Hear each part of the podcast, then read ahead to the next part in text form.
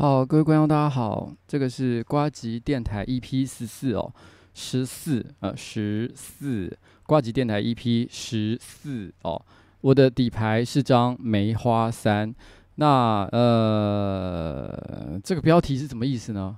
啊，这个标题啊，啊这个标题讲起来其实就要从嗯、呃，我最近在这个我个人的 Facebook 页面上，其实有 po 了一篇文章，蛮多人都有看的，因为。其实明明是我私人的 Facebook 页面，但是按赞居然也已经四千快要五千了，所以可见它的触及其实蛮厉害。上班不要看的很多成员，像是蔡哥啊、阿杰都说，其实我都说这是我私人 Facebook，但是我已经经营的跟粉专差不多了，因为每次我随便发发一篇文章，也都有都有几百个留言，然后几千个赞，哦，莫名其妙的哦，就是弄得好像，其实可是这也是一个，呃，该怎么说呢？我自己其实我不知道大家有没有发现，其实在我个人不同的社群平台，其实我有一些不同的发文的一些规则。举例来说好了，我的个人 Facebook 粉专，我只会发比较正经或者是比较正写的、比较正式、论述比较完整的一些内容，表示这个是我个人比较对外的一个正式观点。那我就算是写搞笑的东西，也会写的比较严谨，结构比较完整一点点。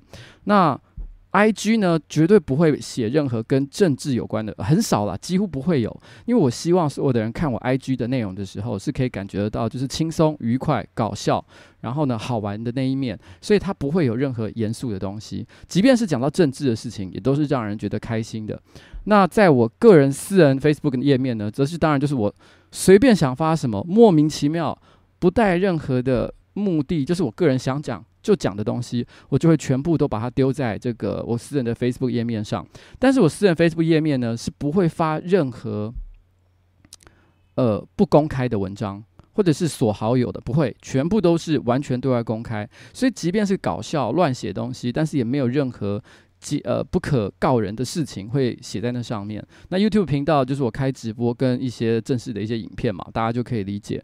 那在在我的私人的 Facebook 页面上，其实我最近就 po 了一篇文章哦，就是呃，我 po 了一篇文章，我其实有提到，就是说，因为前阵子在我们的这个瓜吉的团队的办公室里面，我们正好讨论到，就是。最近也不能讲最近啊，其实一直以来，我们都会发现有很多名人常常会爆发一些丑闻，就是因为他们会忍不住私底下传一些自己个人的这个私密照，然后呢，去作为这个勾引、诱惑，然后呢，或者是偷情的一些手段。譬如说，可能是一个政治人物，然后他可能要要要跟他的助理谈情说爱，或者是要撩妹。那他就直接先寄一张自己的老二照给他看，这样子。那那时候我们其实是在讨论，到底为什么什么样的男生会觉得，呃，女孩子会想要看老二照这件事情？因为我们觉得非常的莫名其妙嘛。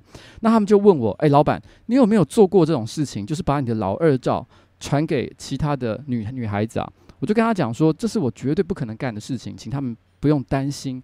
因为说老实话，嗯。如果我今天会想要把我老二照传给别人，那一定是因为我觉得这东西非常的厉害，它可以成为一个吸引人的手段。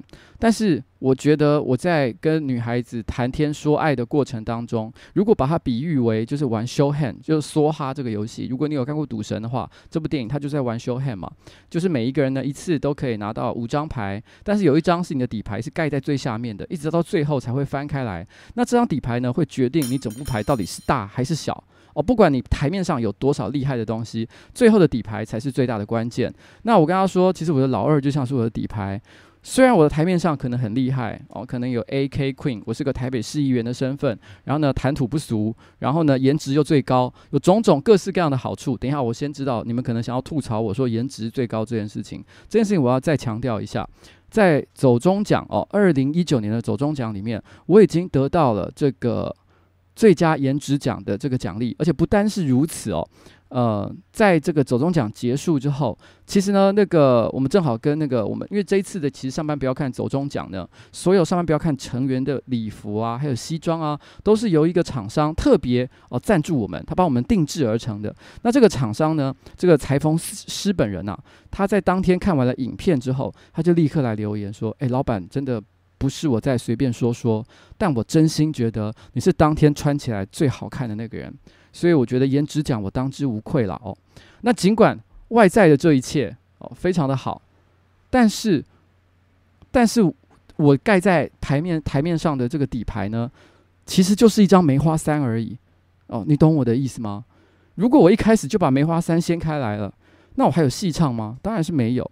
所以我绝对不会把自己的屌照流露到外面。这一点我是跟我的团队再三保证。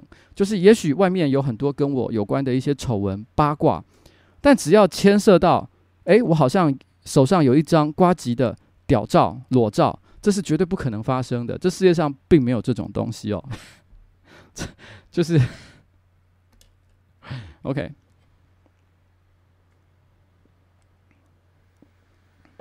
我讲到刚刚那个裁缝师说我是当天穿西装穿得最好看的一位哦，可能有些人会觉得很愤愤不平了。他们觉得，诶，怎么会？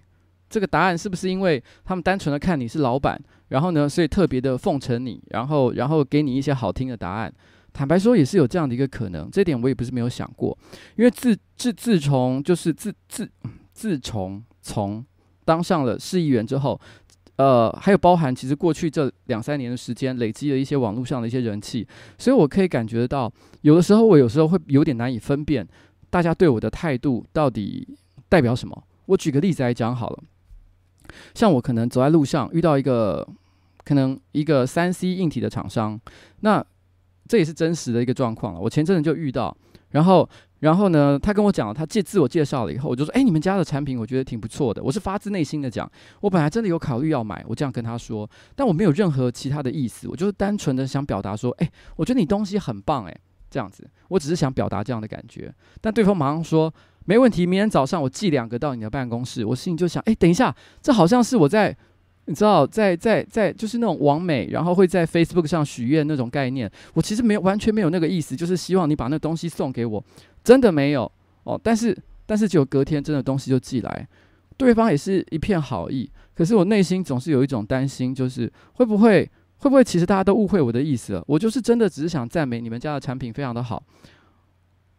哎，就是这现在我已经有的时候，我已经有一点点搞不清楚到底这个世界到底是长个什么样子哦。然后我今其实我今天应该是今天吧，还是昨天？昨天我有到一个 Facebook 上的一个粉丝页面哦，粉丝专页上，我有看到有一个头像，长相还蛮漂亮的女孩子。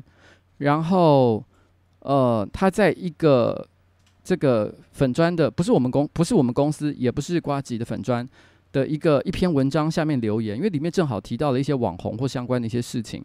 他就说：“我最讨厌瓜吉了，我是专业瓜黑。”然后他说了这几个字，我当下内心有点刺痛，因为如果他只是一个恶心臭宅男的话，我可能心里就想这一点都不意外。但是因为是一个可爱的美少女，她说我最讨厌瓜吉了，我内心还是有一点点觉得为什么？为什么你会这样子想我？所以我就忍不住点开她的头像，然后进去看，我想看看这个女孩子到底是一个什么样的人。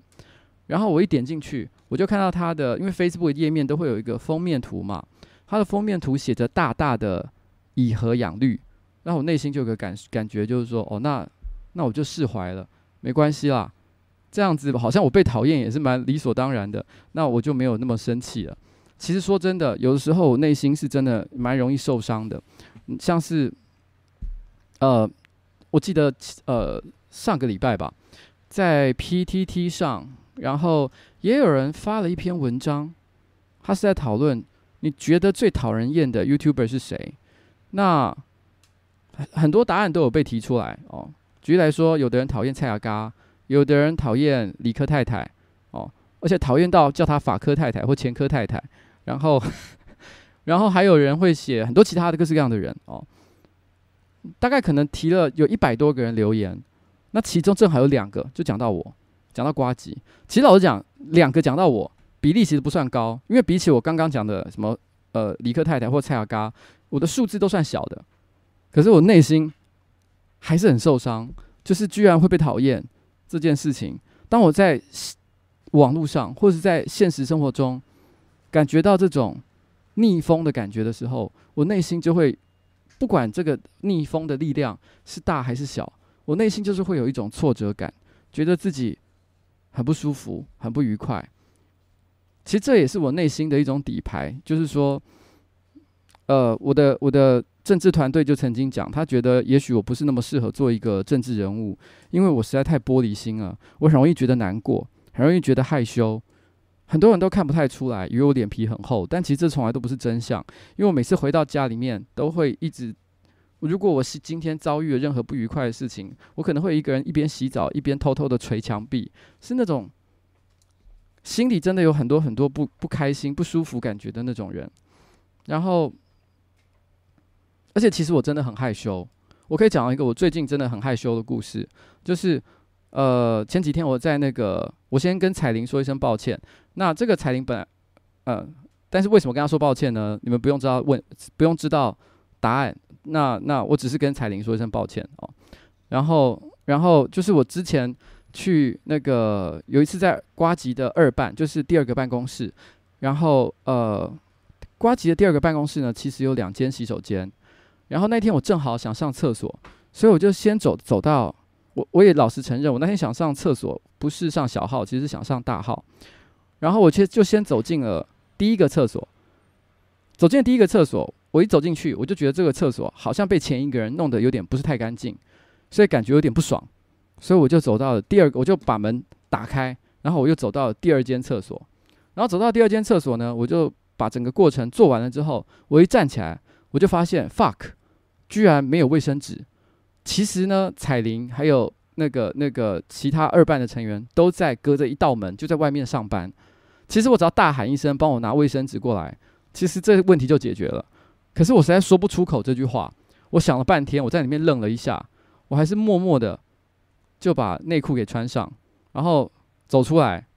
但是因为我很怕碰到一些把把东西碰弄脏，内裤弄脏或是干嘛的，所以我其实用一种很怪异的、很很小的小碎步。然后呢，慢慢的一点一点的从厕所门口，然后呢，而且还有点驼背弯腰的，慢慢一点一点的走出来。因为我想说，我要赶快到第一个厕所去找卫生纸。然后，然后我就我就我就这样嘚嘚嘚嘚走得很慢。但是我才走到一半，然后然后二办的其中一个人就突然间问我说：“老板，我有事情要问你。”哦，他有一件事情要我决定。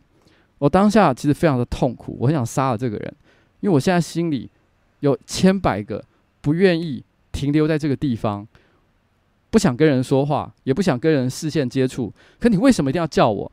可是我觉得他既然会叫我，就表示他需要我做一些决定。那我也不希望让他失望，所以我只好就站在原地不动的跟他说：“好，你跟我讲，你有什么问题？”后来他讲了他的问题之后，我发现根本是一件很无聊的事情。我真的很想生气，可是我知道我不能，因为他不了解我到底发生了什么事情。我回答完问题之后，默默的再从第二间厕所的半途。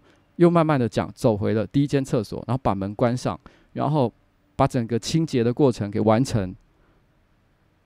就在这个时候，我再走出来了，彩玲他们就看着我问了这件事。他说：“老板，我可以问你一件事吗？为什么刚刚你在上厕所的时候，你先进去了一号厕所，再去二号厕所，又跟着跑去了一号厕所？我可以问一下，你刚刚到底在做什么？”然后，然后我看着他们，然后我迟疑了一下，我就把刚刚这个故事跟他们讲，然后他们全部都都都就是立刻捧腹大笑，完全不能理解，说：“老板，这有一万个正常的解决方法，你为什么要选择最奇怪的那一种？”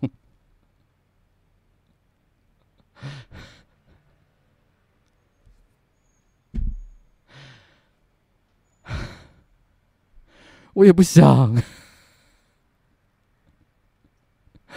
OK，小豆说：“你刚刚一本正经的讲着颜值哦，滔滔不绝，现在跟我说脸皮薄。”小豆，OK，我现在刚刚已经讲完一个上厕所的故事，你还不晓得我真的脸皮很薄吗？我真的，你知道，在当我是很不喜很不好意思跟别人求助，然后请别人帮忙的好吗？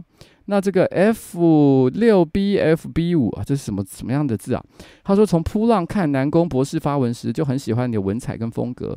哇，扑浪！我上一次在扑浪发文，可能有两三年之前的事情了吧。对我来说，那里已经像是一个上古墓穴一般的地方。那总而言之呢，其实呃呃，不过我早年啦，在扑浪上的确发过蛮多蛮白痴的内容的。如果大家很无聊的话，可以去搜寻一下南宫博士的扑浪哦，应该可以找到一些一些历史文献，其实可能还蛮有趣的。我也忘了我到底讲哪些东西啊，应该还蛮好笑的。嗯，OK。所以我真的是一个很害羞、很害羞的人。然后，好啦，但是呢，讲到很害羞啊，所以我们哦，来，今天是电台时间嘛，所以我们放一首歌哦，它就只是一个阶段而已。哦，这首歌啊，这首歌的乐团叫什么名字呢？我突然忘记了。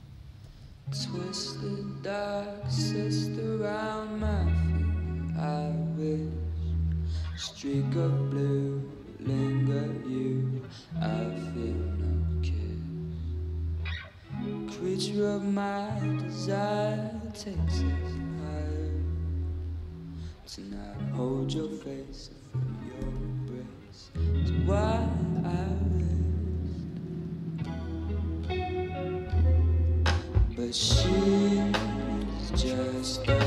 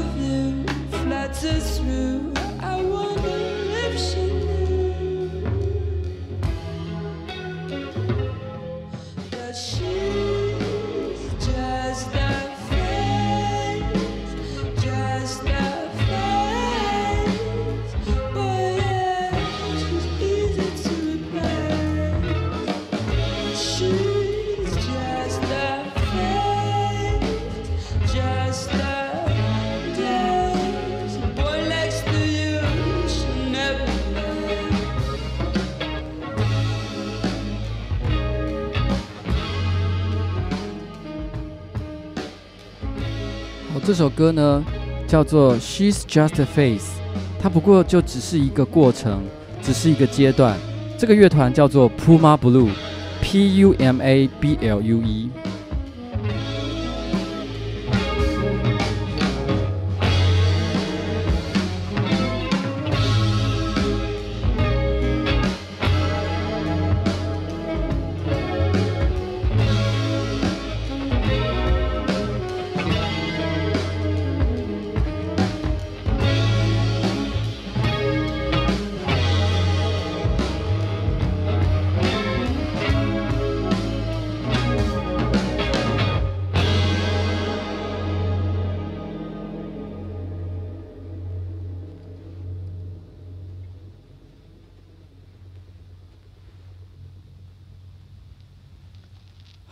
各位观众观众哦，刚刚有人说可能好像，哎呦哎呦哎呦，彩玲说道歉不接受。我跟我我，我明天再跟彩玲解释一下好不好？OK，来，呃，刚刚有几个朋友问了我几个问题哦，还有没有在上 PT？当然有啊，我时不时都不是还不在上面回个文吗？那 PTT 是这样子的一个东西啊，我觉得其实有很多的使用者应该非常执着于，而且。而且，因为不讲执着，非常喜欢 PTT 的这种文化，还有他发文的一些风格，里面也常常时不时会有一些有趣经典的内容会出现。所以我觉得，呃，PTT 的使用者，他就作为一个社群，其实还是非常值得所有哦从事不管是政治工作，还是社群行销哦，或甚至是网络影片工作者，都必须要去了解的一个地方。但我也必须要讲，现在 PTT 跟我以前的那个所知道的 PTT，其实有蛮大的不同了。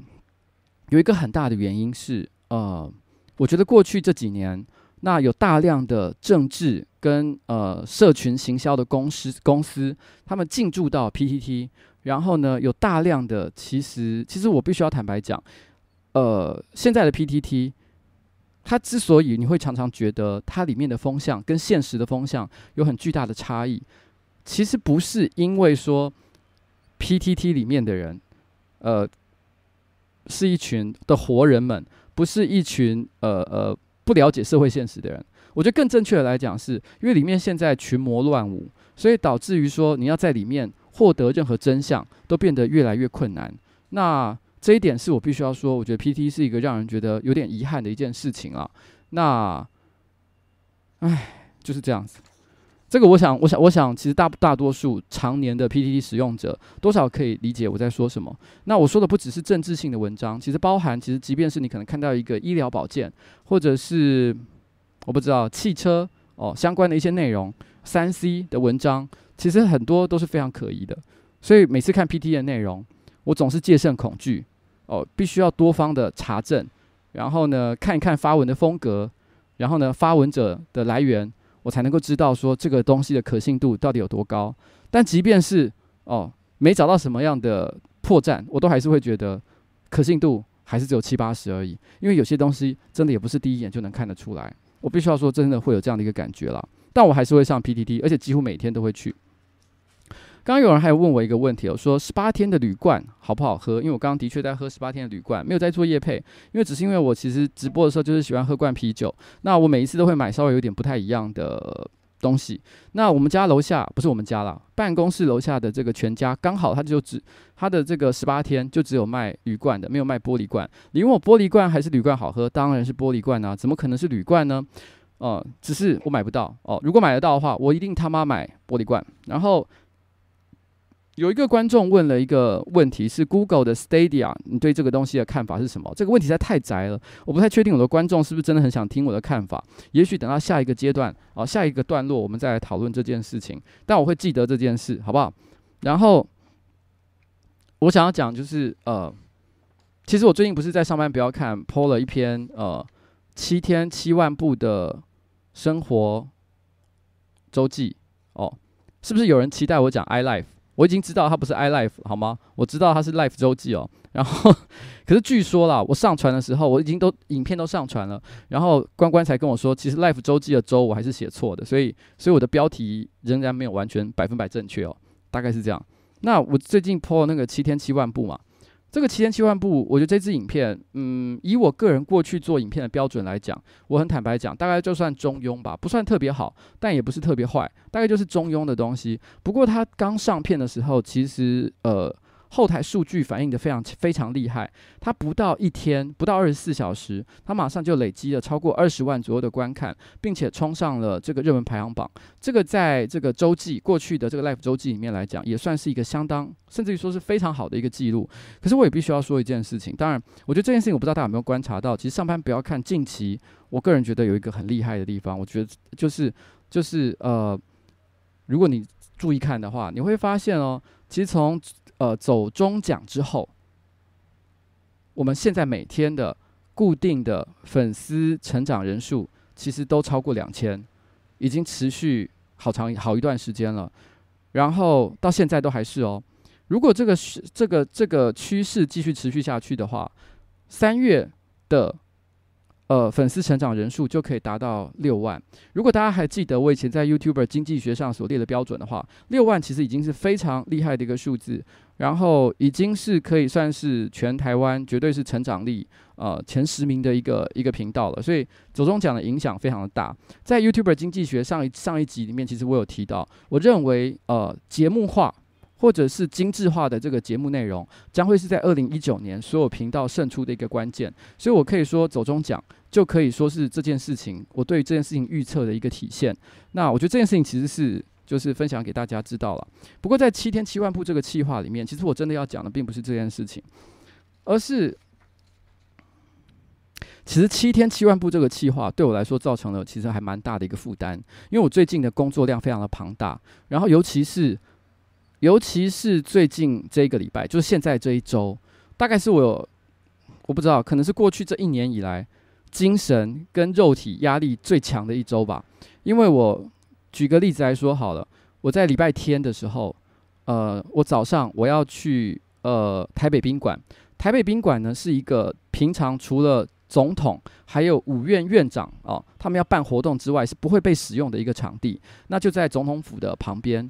那在台北宾馆，呃，主持一场记者会，然后跟陈其迈还有唐凤他们一起做这件事情。当天我有一个像这样的活动，然后活动结束之后，我要去参加我们呃老家的这个这个扫墓，然后，然后呢，其实礼拜一的时候，我连续有两个演讲。我通常来讲，对我来说，一天做一次演讲，我已经会非常的疲劳了。但是因为当天，因为因为有一些朋友的一些呃情感上的一些请托，所以我一口气一天答应了两个。然后呢，同一时间我又有大量的，譬如说政治相关的一些工作，譬如说我要跟交工处，还有跟呃政治的团队去开会，然后呢去拜会一些其他的市议员，像是礼拜一的时候，我有拜会邱钟钟沛君。所以其实其实。有非常非常多的工作在同时进行，所以其实如果要执行七天七万步的计划的话，你会发现其实我几乎都是拍摄夜景，常常都是在九点之后才开始拍摄，是因为其实因为我在那之后才有时间。其实很多时候甚至于可能到了十点十一点我才开始在走路，那那时候其实我很累，我根本如果是正常的情况之下，我早就想直接回家了。可是为了完成计划，我必须要就是认真的开始就在台北街头走一万步。一开始是真的觉得这件事情其实蛮折磨的。但坦白说，不是体力上的，因为一万步真的没什么，而是因为这个事事情其实蛮花时间。你要好好的走一万步，通常也要一两个小时以上，所以你会心理压力还蛮大。其实你很想赶快回家，可是，在走路的过程当中，其实还蛮开心的。然后你可以，就像我影片里面讲的，我去，我有很多店店家都是我在拍影片之前没有想到过我会走进去的。然后都是去了以后才发现，其实还蛮好吃的，很有趣。然后，但是在这支片剪完之后，有一个观众提到了一件事，我觉得他应该是个真的对剪片蛮有想法的一个人。他说到了，其实他觉得我这支片前面都没有问题，但是在结局量体重的地方节奏并不正确。他有提到，就是说他觉得怎么改那个效果才会好。他讲了一个非常明确的一个一个指示哦，并不是很抽象，只是说我觉得你剪得不好。他给了一些很明确的一些建议。我当下看了以后，我必须要说他讲的是对的。可是我并不是因为他跟我讲，我才知道是对的。其实我一开始就知道他那个做法才是对的。可是为什么我没有做这件事情呢？因为在剪七天七万步，其实我是因为礼拜二要上 live 周记嘛。我礼拜二的时候还没有剪完，然后我早上一直都有在各种会议，然后各种行程在忙。我都是在会议跟行程中间的。可能半个小时、一个小时的空档，可能就是在一个也也可能不是一个很舒服的地方，我就拿着笔电，然后蹲在旁边，然后很快速的把一些呃字幕啊，把一些细节啊，赶快修一修啊，调一调啊，然后把它把它完整起来，然后一直到了晚上差不多六点多的时候，我才把整个片子剪出来。七点钟那个那个关关去上片，那因为我那时候我记得我六点钟剪完片的时候，是一个就是勉强能看的状态。最后面尤尤其是在转盘的地方，其实老实讲，我觉得很多人应该看不懂这一周的转盘到底在转什么东西。然后，然后，呃，因为这一次的转盘规则有点太复杂。正常来讲，我应该要特别去解释一下现在到底在转什么东西。可是我没做这些事情，没做这些指示，因为那时候我心想说，这是最底线可以看的一个状况。然后我就先丢给关关了。我希望等一下回来还有时间去整理它，因为我那时候就先呃丢给呃关关之后，我就立刻去开会。开完会大概七点钟，然后我那时候心里想说，我要来呃再做最后的修剪，把一些没剪好的地方把它修掉，写错字的地方也把它改掉，哦，把一些这个这个瑕疵全部都处理一下。但是关关说他已经上传了，他用一个非常生气的眼神看我，他就说：“老板，我已经上传了，不用再改了。”他觉得我我的我我我的要求太过啰嗦，所以我也不好意思再跟他说什么，所以那影片就这样上去了。我我必须要说，在这当下我有个感觉，不，我不是说呃关关这么处理有什么不好，那也也其实这个影片这样上去也是很 OK 的，因为毕竟 Life 周记本来就是一个大家轻松做的东西嘛。可是我那时候内心突然在。想一件事情，我现在到底在做什么？啊、呃，我当初在三年多以前成立六五五三五娱乐有限公司，然后呢，并且成立了上班不要看这个频道。我做了两年之后，我曾经在演讲还有直播上都说过，我觉得我现在正处于人生当中最快乐的一段时光，因为我在做的事情就是我过去这四十年来所。所最想做的事情，而且我之所以能做到现在这个状态，也是因为它是我这四十年来所有个人兴趣还有专业知识的一个整合。它它结合了我在二十岁到三十岁之间剧场的创作经验，三十岁到四十岁之间职场的商业知识，还有我小时候的志愿，对于创作当一个创业家的志愿，全体的一个大集合。所以对我来说，这就像美梦成真一样，这一切是很快乐的一件事情。可是，在二零一八年年底选上市议员这件事情，这件事情其实。虽然也是我想做的事情，我并没有觉得它有什么不好，我仍然会努力的想把这件事情做好。可是，其实跟两年前我说我正在人生当中最快乐的时间有一个很大的不一样的地方是，我现在其实并不在人生，我已经不再是处于人生当中最快乐的时光了，甚至于是现在一个很可怕的状态之内。呃，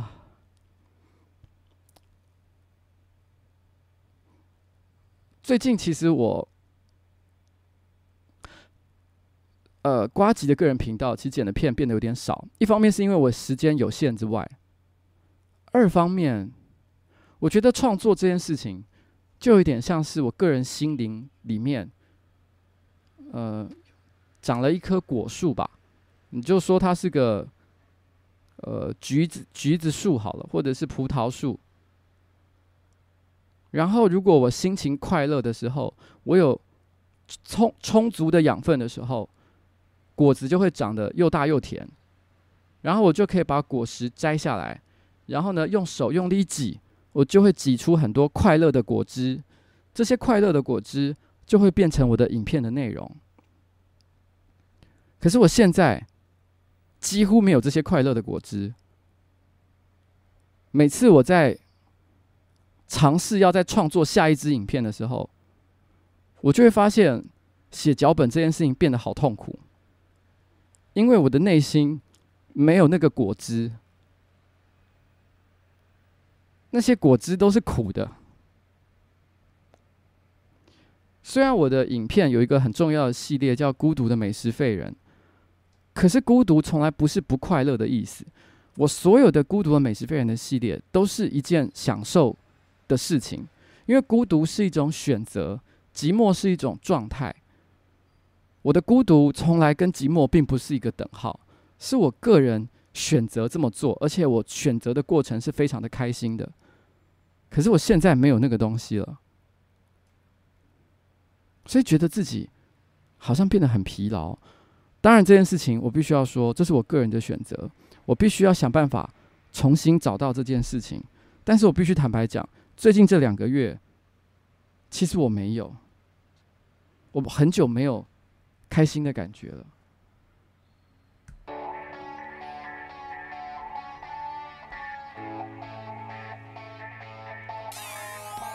醒来刷牙，早餐来不及，塞车算什么？扣薪水，老板了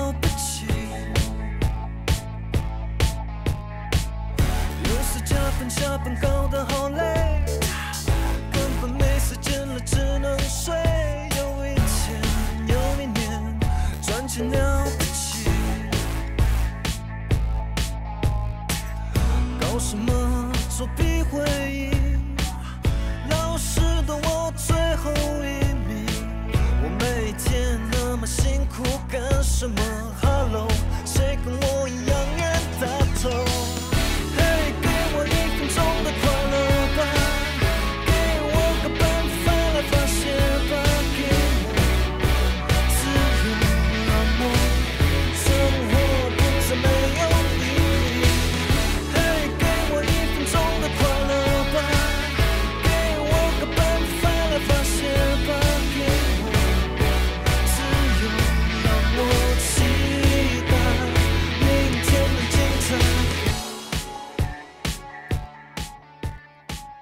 这首歌呢是呃黄立行的，最后只好躺下来。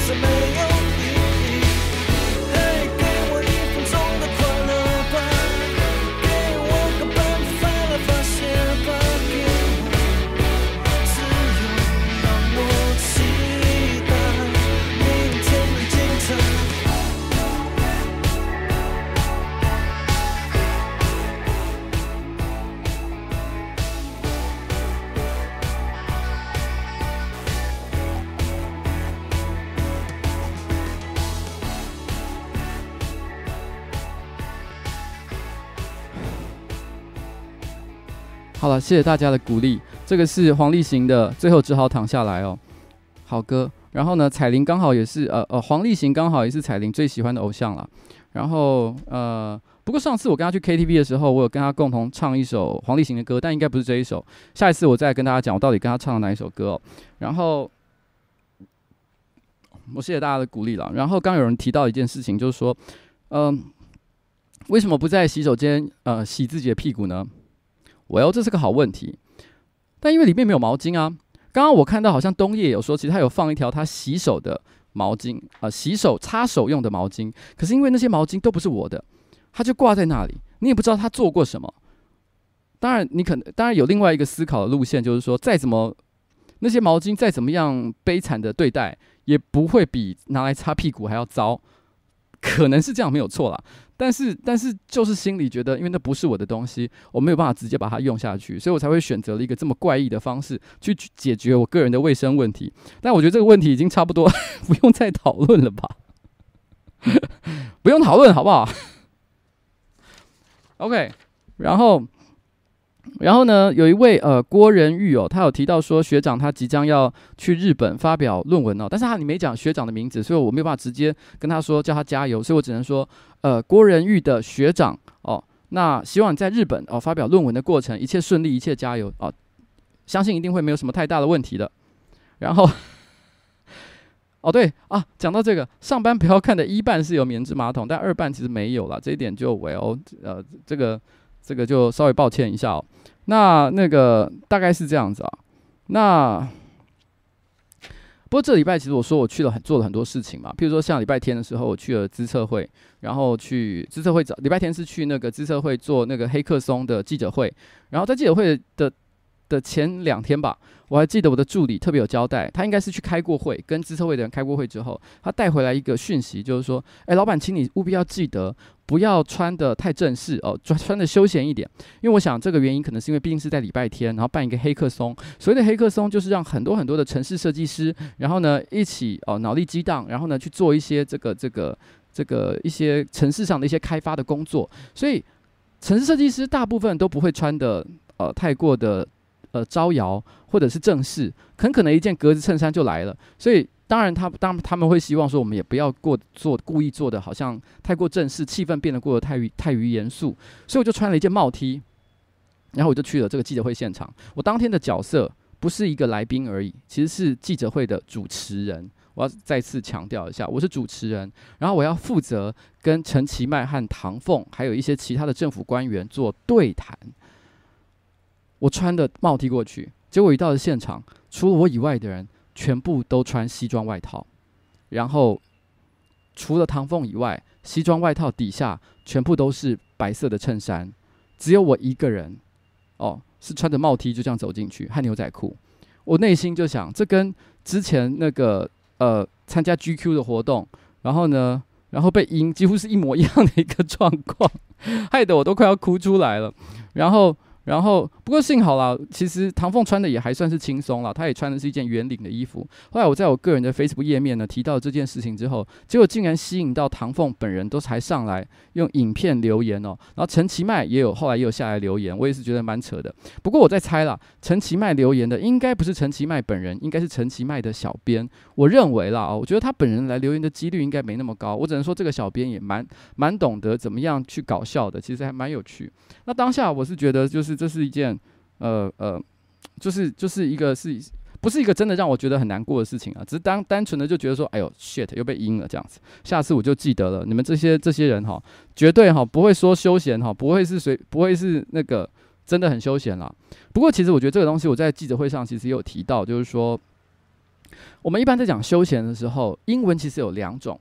单字可以用，一种是 casual，casual 就是真的很休闲，像我穿帽 T 就是处于 casual 这个状态。但另外一种东西呢，叫 smart casual，有点聪明的，有点机灵的哦，休闲休闲服饰，通常指的就是可能我穿一件西装外套，然后呢配上一件这个这个这个，譬如说呃，但是呃一个一件衬衫，但是不系领带哦，或者是你穿夏天的话，可能穿一件 polo 衫，这可能都算是 smart casual 的范畴之内，就是。尽量都还是一个有领子的衣服，可以感觉到你并不是真的非常的随便，但是也不是非常的严肃哦，这叫 smart casual。我觉得当下我感觉那个应该大家真正的 dress code 是 smart casual 了，其实并不是我以为的休闲，所以有一点 有一点误解了。然后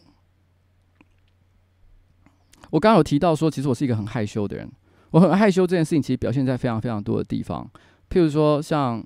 如果有人有看我刚刚的 IG 影片的话，就知道我那个 IG 影片其实有提到，就是我其实本来我们去见到，呃，我们知道当天活动会遇到蓝正龙，本来我们有讲好一件事情，就是遇到蓝正龙的时候，我要跑去跟他讲说，哎，要记得回家吃饭。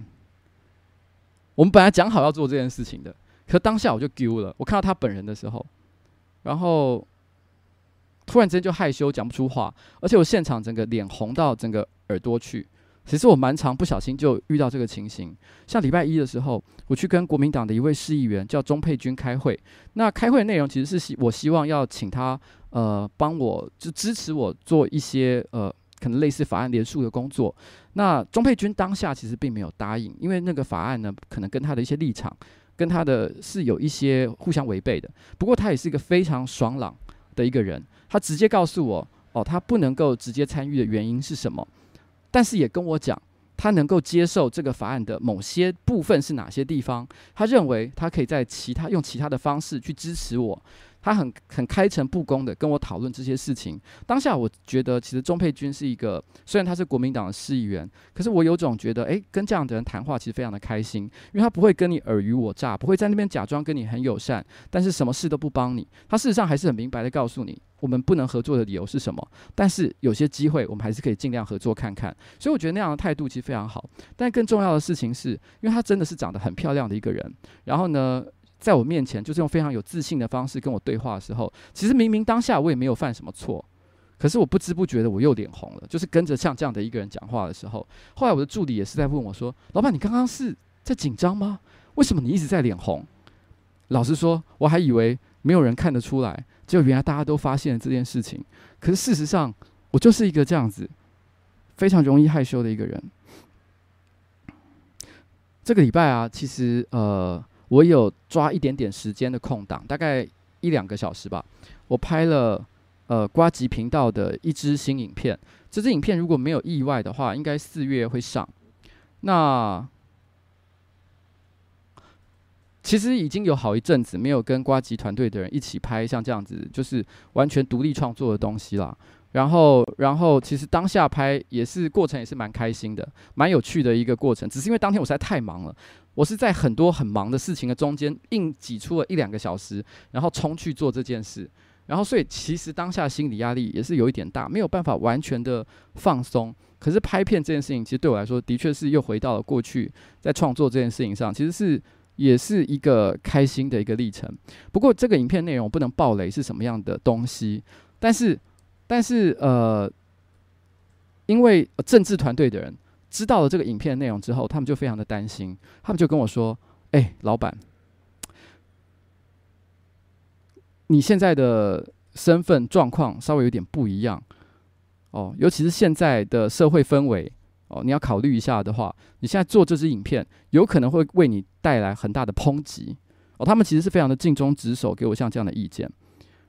啊、嗯，可是我仍然还是觉得我想做这个东西啦。因为如果我放弃，哦，只因为我做了市议员，我就放弃做我以前本来就会做的事情的话，我觉得我就不够诚实了。所以我还是没有听他们的建议，照样去拍了这个东西哦。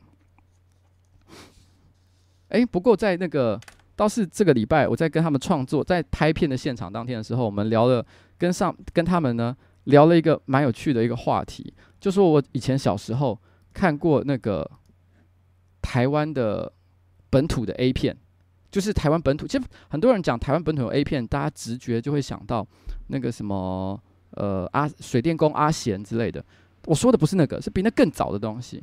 然后我发现，其实年轻朋友都没看过。我不知道我在以前直播有没有拿出来过。这是我个人私人的珍藏，我拿出它的一小个开头片段给大家看看。台湾早年的 A 片真的超级有创意的，非常厉害。好，给大家看一下。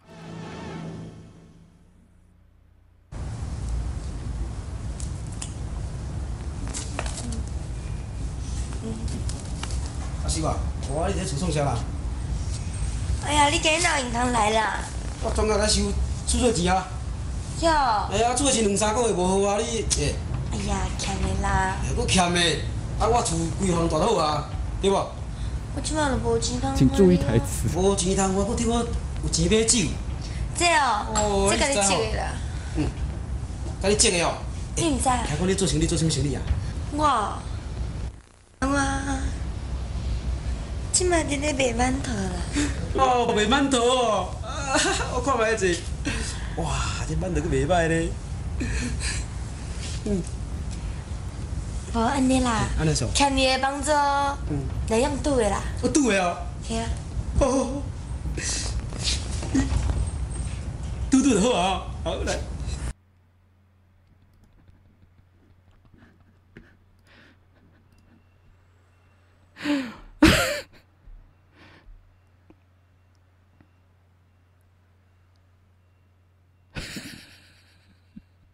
我该怎么办？我会被笑死！我觉得台词写的太好了吧？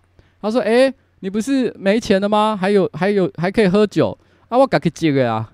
啊，你今晚底下做虾米？哦，我底下没班头。”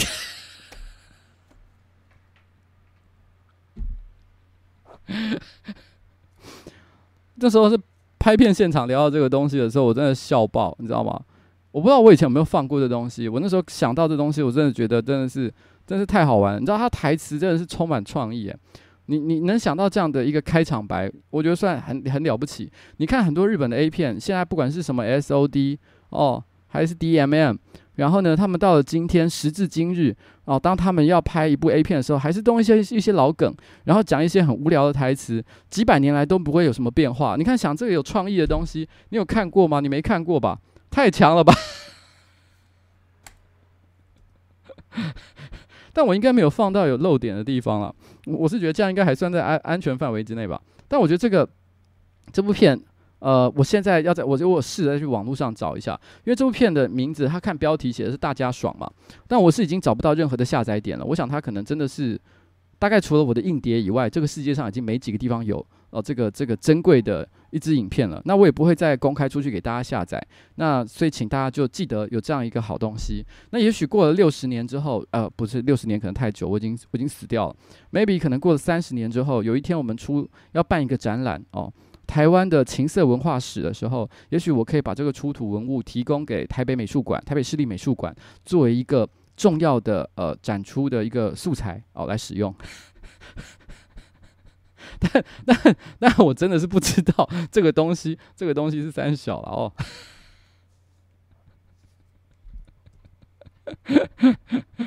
好玩吧？然后今天。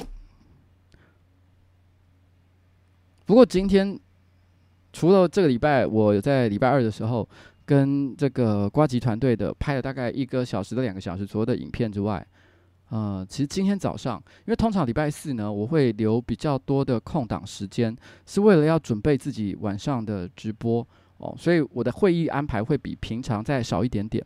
那就在这个时候哦，所以我早上今天其实是没有安排任何工作的事情的，但就在。这个时候，今天早上上班不要看的成员就是关关啦，哦，还有汤马士哦，他们两个人就特别提醒我说：“老板，我们今天早上哦要到某个地方去拍片，那你有时间的话，你可以过来吗？”其实大家会发现。除了走中奖和我个人的 Life 周记之外，其实有很长一段时间我没有出现在上班不要看的影片之内。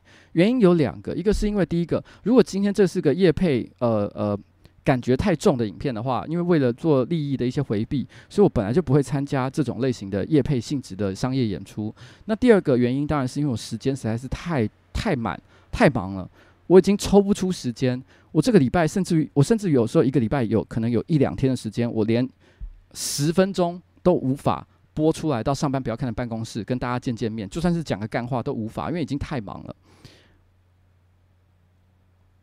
但是他们有提醒我这件事情哦，我我今天早上其实是有会了，我今天早上是九点钟，其实有一个会，那他们正好也是九点开始拍，他就说老板你有时间的话你可以过来，所以我九点开会到十点钟左右，我大概有到十二点以前我还可能有一点时间，上午其实就没有安排其他的事情，我我就决定。就是去找他们，然后到他们拍片的地方，然后是在户外。我不知道上一次做这件事情是多久以前的事情，应该是非常非常久以前了。很久没有跟上班不要看的成员一起到户外一起拍片。其实拍的片呢，我也不能讲是在拍什么东西哦，我也没有在里面做什么很巨大的贡献。因为这个剧本里面本来我的角色就是可有可无的，我没有非得要，我就算不出现在那里面，其实这个影片的逻辑还是可以成立。我单纯的就是作为一个客串的形态，然后出现在了现场，然后呢，反正老板来了嘛，多帮他安排几个出现的桥段，就有点像这样的一个感觉。可是我心情却很好，因为这件事情我已经太久没有做了。你可以感觉到，就是那种那种自由的那种气氛。然后拍完的时候，然后因为接下来下午还有别的会议，还有很多事情要忙，所以也没有时间带大家去吃大餐，赶快就随便吃个便当，然后呢就结束哦今天的呃上午的拍摄工作。可是这件事情还是让我觉得今天的心情整个都变得非常的好转。觉得好像原来哦，我的生活当中还是可以有一些不一样的事情存在，让我觉得很开心。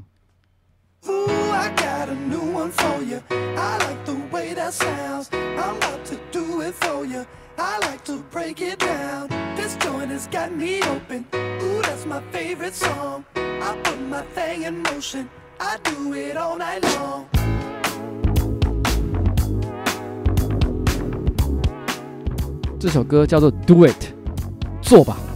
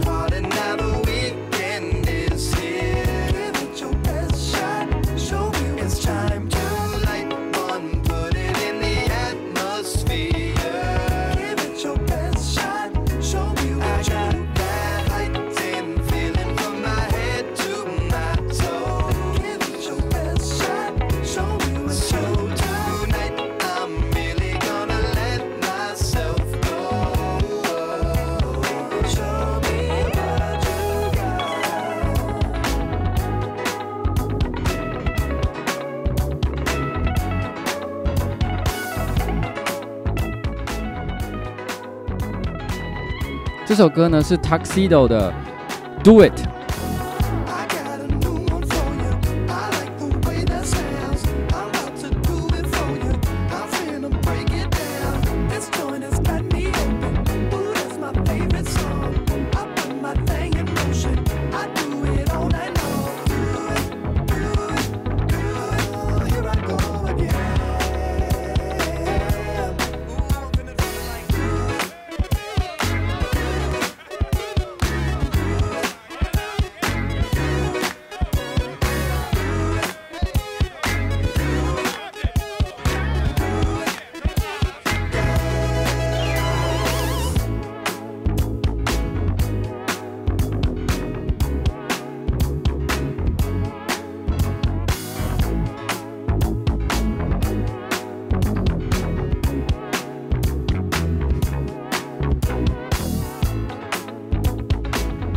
Tuxedo 的 Do It，Tuxedo 就是燕尾服的意思啦。哦，大家 T U X E D O 哦，大家可以上网去搜寻一下这个乐团的这个团的歌。那照例我要这个呃资讯呃揭露一下，就是就是利益资讯就公开揭露。这首歌是我老婆介绍给我的，所以呃品味来自我老婆，就这样。然后，呃，其实我说我这礼拜非常忙嘛，对不对？所以礼拜一的时候，我有去，我就说我演讲跑了两场啊，其中有一场是一个叫 TIEA 的一个组织，TIEA 是什么东西呢？好像是一个什么电子商务什么什么联合会什么之类的哦，工会哦，理事会还是什么像这样的东西，反正就是一些可能电子商务的一些新创公司哦，科技新创，他们联合组织起来的一个一个一个工会吧。然后，然后在这个工会里面呢，我负责呃。参加一个座谈会，作为他的主讲人之一，哦，负责谈就是所谓的网红经济。那里面其实有人正好，因为在 Q&A 的阶段的时候，有人问了我一个问题，他就说：“诶，最近很红的那个那个叶黄素的这个美的好朋友，哦，对这件事情你有什么样的看法？”哦，他们。当下呢，其实我不太想做一些比较强烈的一个价值判断，因为我觉得这对于这件事情，其实呃于公于私哦。然后呢，其实我知道的东西其实并没有那么的多，所以我也只是看报纸在办案。那我也不想轻易的受到媒体的影响，所以我只能单纯的讲，我觉得客观上我比较确定我看到的一个事实。所以我当下讲了一句话，就那句话后来就被很多媒体所引述，这点也是有点我始料未及啦，就是就是。我讲了一句话，就是说，因为我个人的观察是这样，美的好朋友，他就像是用阴德，他过去所积的阴德在贩卖商品。然后呢，所谓的阴德，就是因为他其实其实之前在创造这个影片内容频道的时候，他其实常常会呃去揭露别人的一些不实资讯，然后呢来提升别人对这个频道的一些信赖。所以大家就是就好像无形之中你在做好事，累积你的阴德。可是当你是以道德哦。的的这个价值去累积你的阴德的时候，反击你的也很可能是会一模一样的一个事物，因为别人会拿同样高的标准去检视你。那这个时候，在这个时候，当你遇到像这种反击或者是逆风的时候，你就必须很注意一件事情，就是你平常的所交的朋友够不够多？大家觉得你是不是一个好人？愿不愿意在你非常逆风的情况之下，还愿意挺你，还愿意支持你？那他虽然这个产品的名称叫做。这个品牌叫做美的好朋友，但我客观的观察是，因为我私下有很多科技新创圈的一些朋友，他们其实几乎都没有为美的好朋友说任何好话，所以我就说了一句话，我说虽然他的名称叫美的好朋友，但他其实没朋友。那因为这句话其实可能听起来太太有趣了。所以后来媒体就直接引述我这句话，诶，美的好朋友其实没朋友。但这其实我的意思就是说，当你想要做这种类型的生意的时候，其实你蛮必须要注意，到底你平常的人缘到底好不好。让当你遇到负面情况的时候，有没有人愿意挺你？有没有人愿意帮你？其实昨天晚上的时候，其实我就看到有一个 Facebook 的专业，可能很多人都有看到这篇文章，它是叫做反景哦，然后小妹反景小妹哦。那他其实常常，呃，他某种程度上来讲，我觉得他也是所属于所谓的那种姿势型的网红啊。我说的姿势呢，不是知识哦，是姿势哦，就是就是喜欢惹事的一个网红了哦。我跟他其实是朋友了，但我这么说的原因是因为，因为他其实常常呢会收到很多线人的这个线报，然后可能一些八卦、一些爆料的内容，他就会直接哦。写在这个这个他个人的粉专上，然后引起蛮多的一些争议。那他就发了一篇文章，里面分成四大点，其中第四点是他是这么说的：他说，呃，最近我收到很多人来爆瓜吉的料，大概有十几个，但是。因为我我我我我有点忘了他怎么写的，所以我是大概讲一下他的他大概讲的内容。但是我跟瓜吉是朋友，我很喜欢他这个人，所以我实在是不想听任何有关他的八卦，我也不会去说他的事情，所以你们可以不用再跟我讲了。我当下看的时候，其实也是蛮感动的啦。说老实话，我怎么会不知道外界有什么样的人在说什么样我的八卦？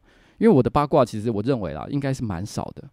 我这辈子我没有做过任何，我觉得大家值得在现在这个时间时间点拿到台面上来啊说的坏事。因为我从来不曾面对任何我觉得不当的利益，然后呢，去原则上去做任何的妥协，收别人的钱，收别人的礼物，或者是做一些我觉得违违违背我良心的事情，我这辈子从来没有做过。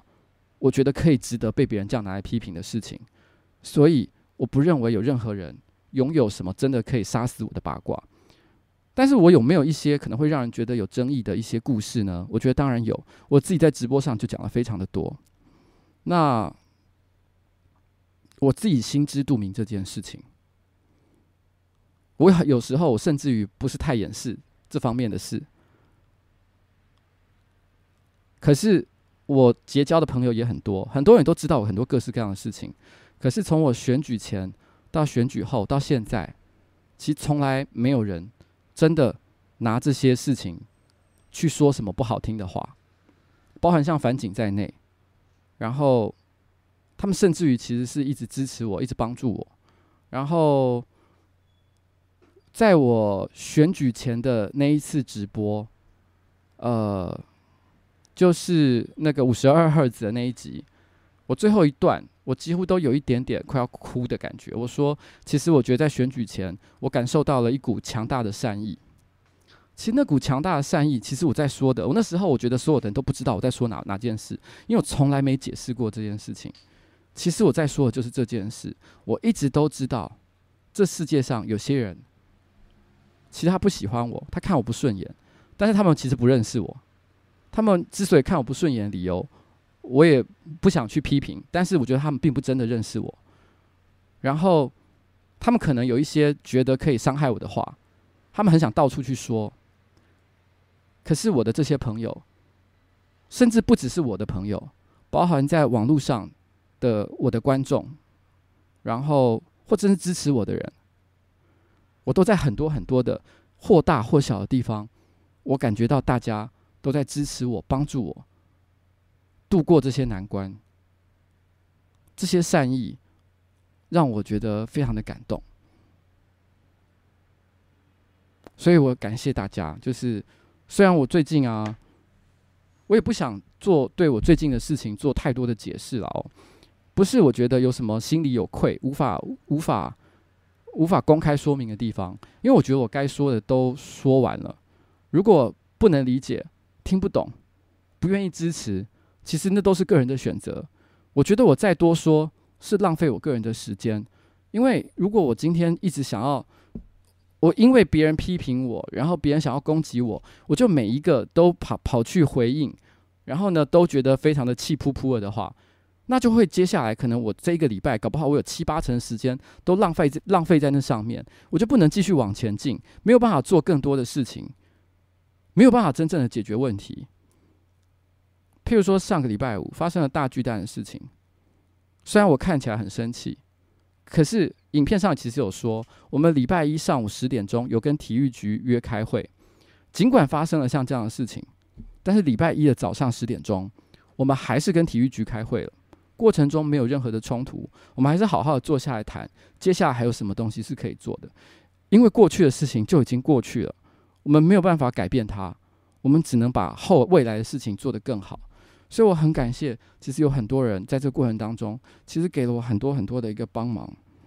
所以啊，我想要在这个今天的最后，我送这个这些一直支持我的朋友，包含像樊景，包含现在的关在在关注我的一些观众，包含我的老婆，包含关关，然后上面不要看哦，汤玛士所有的人，我想要呱吉办公室的政治团队的人，尽管你们一直在阻止我做很多很多的事情，我都知道你们是为我好。譬如说，其实今天、昨天，呃，譬如说，其实其实。他们都一直在提醒我，不要在网络上讲一些有争议性的话。然后，像今天政治有一个有一个粉丝粉丝团叫政治迷因，然后，然后呃，里面正好贴了一张，呃，是黄国昌的梗图吧，在搞笑。然后，然后我就看到我们公司的内部群组，不知道怎么样，就讲了一句话，就是提。正好提到了某件事情，说要提醒老板不要乱讲话之类的。我当下看了就很怒，然后我正好又看到那个黄国昌的那个梗图，我就在下面留了一句不太庄重的搞笑的话在那下面。我觉得他们一定不知道我为什么要做这件事情。其实我就是想要跟跟他们讲说，我讲话是我自己决定的，我才。我才不会因为你们跟我说叫我要谨言慎行，我就真的什么都不敢讲。我就是会讲，然后。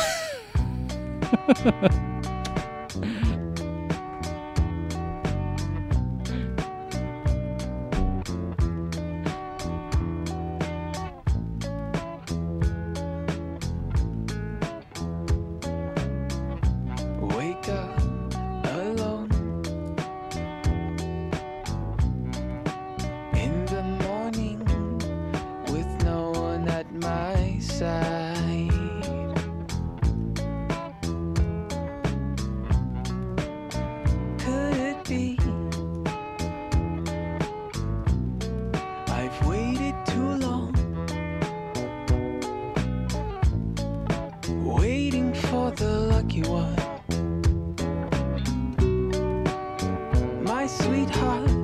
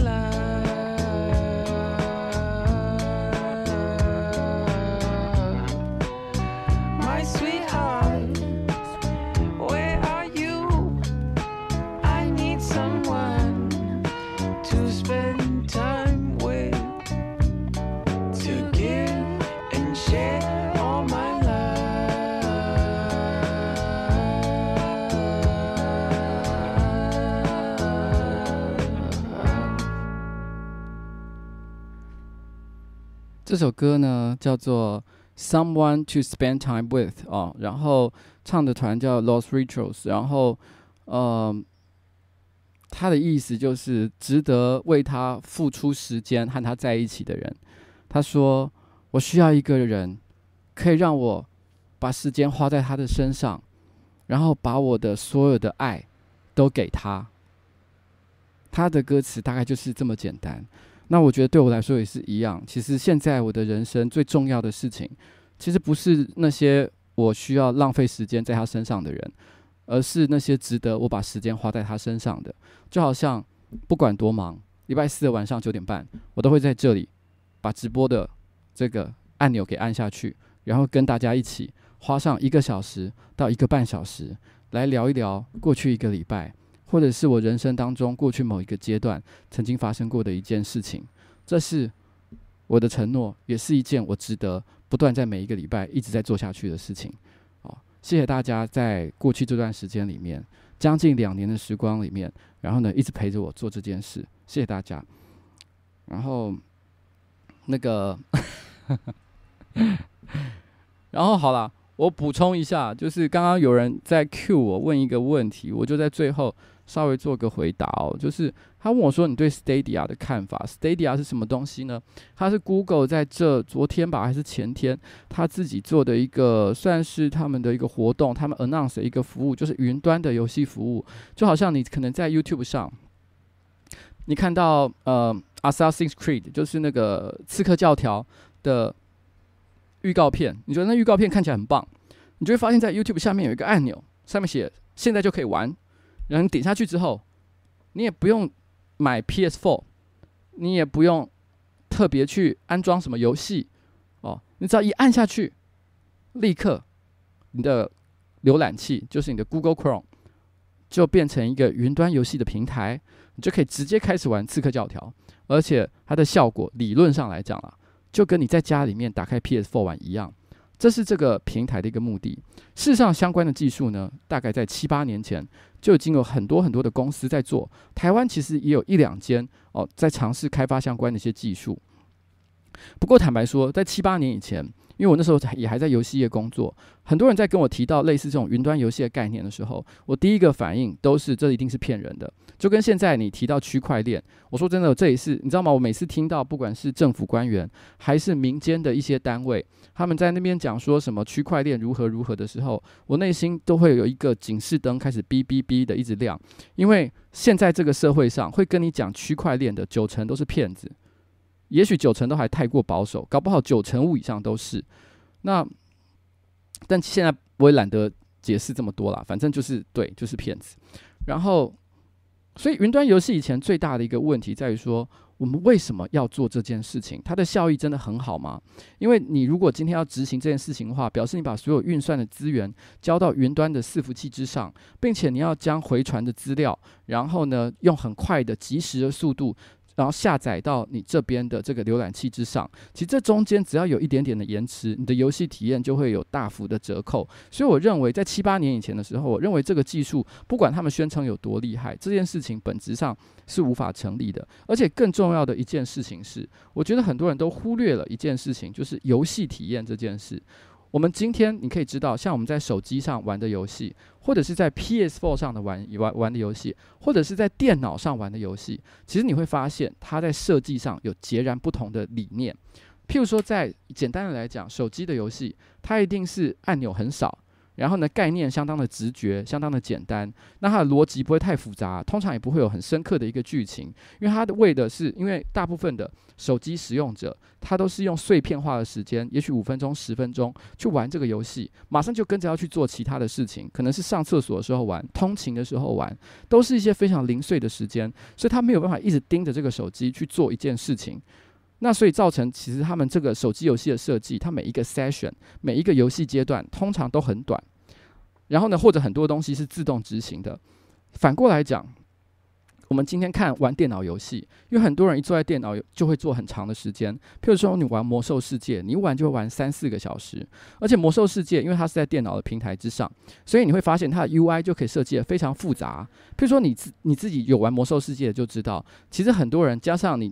安装的外挂之后，其实你荧幕上可能会出现的按键可能会超过三十个，甚至五十个以上，非常多的按键，因为你有很多的功能、很多的技能要去执行。可是同样的，如果今天有人要在 PS4 上做一个 online game，他就不会做一个人物可以施展五十种不同的技能，因为你根本没有那么多的按钮可以按。他会尽可能的把你的，举例来说好了，像是同样是博德之门的开发公司 BioWare，BioWare 在设计电脑 RPG 的时候。他们的技能可能会一长排，一次可以施展十个以上，在下面有一排的按钮可以按。可是当他开始设计 PS4 或者是 Xbox 上的这个角色扮演游戏的时候，他立刻就变成所有的角色只能一次携带四种不同的技能出去。原因就是为了要配合这个这个特殊游戏平台上的这个这个这个使用者习惯。好，那我现在要回过头来讲，Stadia 讲云端游戏。云端游戏它当初的理念就是，不管你现在在什么环境，你在什么样的地方，你只要有有浏览器开着，你就可以玩所有的游戏。听起来很棒，对不对？但它最大的问题在于说，它忽视了不同使用环境使用者的需求的差异。我怎么知道你现在打开的这个这个 Chrome 这个 Chrome 这个 browser，我现在是在电脑？电脑桌前面呢，还是在什么样的地方？而这样的时候，我对这个游戏的期待到底是什么？所以，其实这个游戏的体验没有办法做真正的一个克制化。所以，我会认为它其实这一点是有很巨大的一个问题的。那呃，但我不表示 Stadia 一定会不能成功。我七八年前看到类似云端游戏的概念的时候，我就说这东西就是个胡烂、骗钱的东西。事实上，这七八年来，绝大多数当年讲得很厉害的公司，一家都没有做起来。全部都在骗，但是今天是 Google 来骗这个东西，我只能说，Google 也不是做每一个生意都会成功，可是至少它是 Google。我觉得他今天还会选择做这个题目，表示他应该真的是有备而来，准备要好好对付我刚刚所讲的几个，不管是技术上的、流量上的一些门槛的问题。其次，我相信他也可能针对我刚刚所谓的使用者情境的部分，也做了很多的考量。也许他真的有想解决这个这个问题，但 Well，我也不知道，所以我只能说我是抱持着一个怀疑论啦。但是我也很希望他真的能做出一些不一样的改变。以上是我针对这个 Stadia 的看法。然后，那谢谢大家哦。就，所以 OK，那总而言之呢，大概就是这样子了。那今天的节目就到此差不多告一个段落，非常的谢谢大家，我今天真的觉得非常的开心，哦，玩得很快乐，拜拜，